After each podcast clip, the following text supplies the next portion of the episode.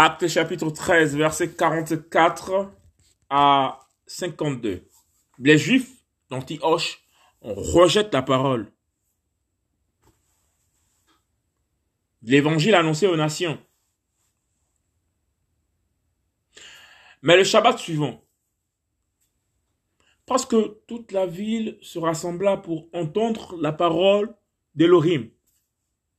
Mais voyant cette foule, les Juifs furent remplis de jalousie et ils contredisaient ce qui était dit par Paulos, contredisant et blasphémant.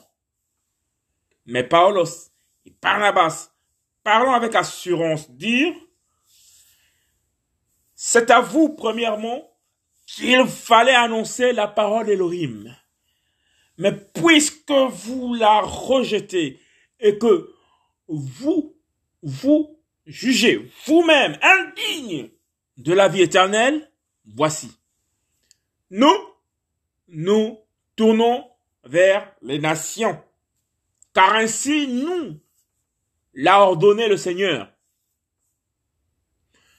Je t'ai établi pour la lumière des nations, afin que tu sois en salut jusqu'aux extrémités de la terre. Mais les nations se réjouissaient en entendant cela. Et elles glorifiaient la parole du Seigneur. Et tout ce qui était désigné pour la vie éternelle crurent.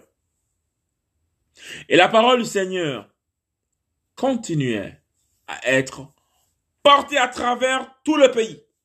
Mais les Juifs excitèrent les femmes adoratrices et honorables et les principaux de la ville, et ils provoquèrent une persécution contre Paulos et Barnabas et les chassèrent de leur territoire.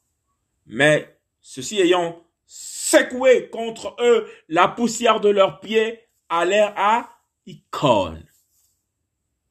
Mais les disciples étaient remplis de joie et du Saint-Esprit.